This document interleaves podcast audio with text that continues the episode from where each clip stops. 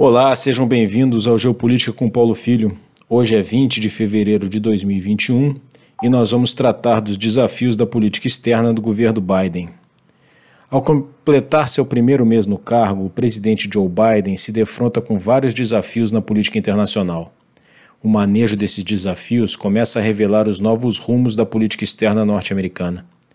O enfrentamento das múltiplas questões que envolvem o relacionamento dos Estados Unidos com a China é desafiado pela incrível complexidade dessas questões, além da falta de consenso no governo e no Partido Democrata sobre qual deve ser o foco da relação dos Estados Unidos com o gigante asiático. Há uma maioria que defende o fim da confrontação política permanente e do desforço da desassociação das economias. Posição essa que é defendida por poderosos grupos econômicos que mantêm enormes interesses na China. Ao mesmo tempo, muitos integrantes do Partido Democrata defendem maior assertividade norte-americana na defesa dos direitos humanos na China e maior cooperação no enfrentamento das causas do aquecimento global, o que pressionaria a China também no campo da preservação ambiental em razão de sua matriz energética altamente poluente. No campo militar, a completa liberdade de ação norte-americana no Oceano Pacífico, conquistada no pós-guerra, continuará a ser desafiada pela crescente capacidade militar chinesa, especialmente sua marinha de guerra. Nesse sentido, o cumprimento de mais uma das chamadas Operações de Liberdade de Navegação pelo contrator-perdeiro USS John McCain, logo na primeira semana do governo Biden, navegando pelo Estreito de Taiwan e pelo Mar do Sul da China, costeando as disputadas ilhas do arquipélago Paracel, mostra a disposição norte-americana de manter inabalada sua influência militar na região.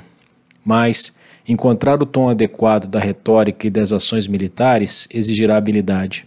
Por um lado, um aumento no tom de confrontação militar poderá deixar os aliados norte-americanos na área emparedados pela armadilha da neutralidade uma vez que seus laços econômicos com Beijing são cada vez mais profundos.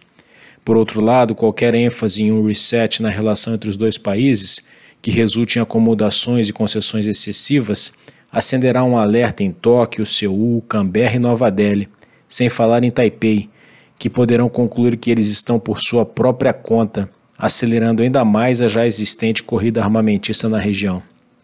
Os problemas a enfrentar no Oriente Médio não são menores. Biden acaba de retirar o apoio norte-americano à ofensiva saudita contra os Houthis no Iêmen, interrompendo a venda de armas aos árabes, além de revogar o ato do governo Trump de janeiro desse ano, que designava aquele grupo como uma entidade terrorista. O governo norte-americano alegou razões humanitárias para isso, uma vez que tal designação bloqueava uma série de ajudas à população iemenita, terrivelmente castigada pelo conflito que já se arrasta há seis anos e que já causou mais de 100 mil mortes. A ONU classifica a crise do Iêmen como sendo a pior crise humanitária do planeta, com cerca de 80% de sua população de 24 milhões de habitantes necessitando de ajuda, incluindo-se aí 12 milhões de crianças. É claro que os sauditas não ficaram satisfeitos com a retirada de apoio. É interessante notar que a ação militar do reino no, do reino no Iêmen começou em 2015, contando com a aprovação do governo Obama, de quem Biden era vice-presidente, mas, oficialmente, o reino declarou estar comprometido na busca de uma solução pacífica para o conflito, que na verdade é mais um campo de sua disputa geopolítica regional com o Irã, patrocinador dos Houthis. Isso nos remete ao Irã e sua complicadíssima relação com os Estados Unidos.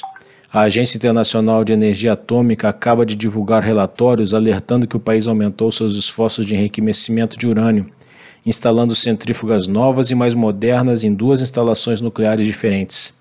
Esse fato mostra que o Irã se afasta ainda mais do que havia sido pactuado no acordo nuclear de 2015, do qual o governo Trump se retirou em 2018.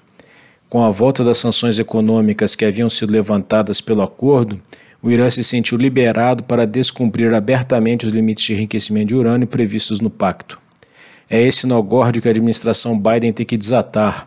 Retomar o pacto nas condições anteriores talvez seja impossível no momento já um pacto em novas bases, mais favorável aos interesses iranianos, deixaria os Estados Unidos em uma difícil situação com seus principais aliados na região, especialmente Israel.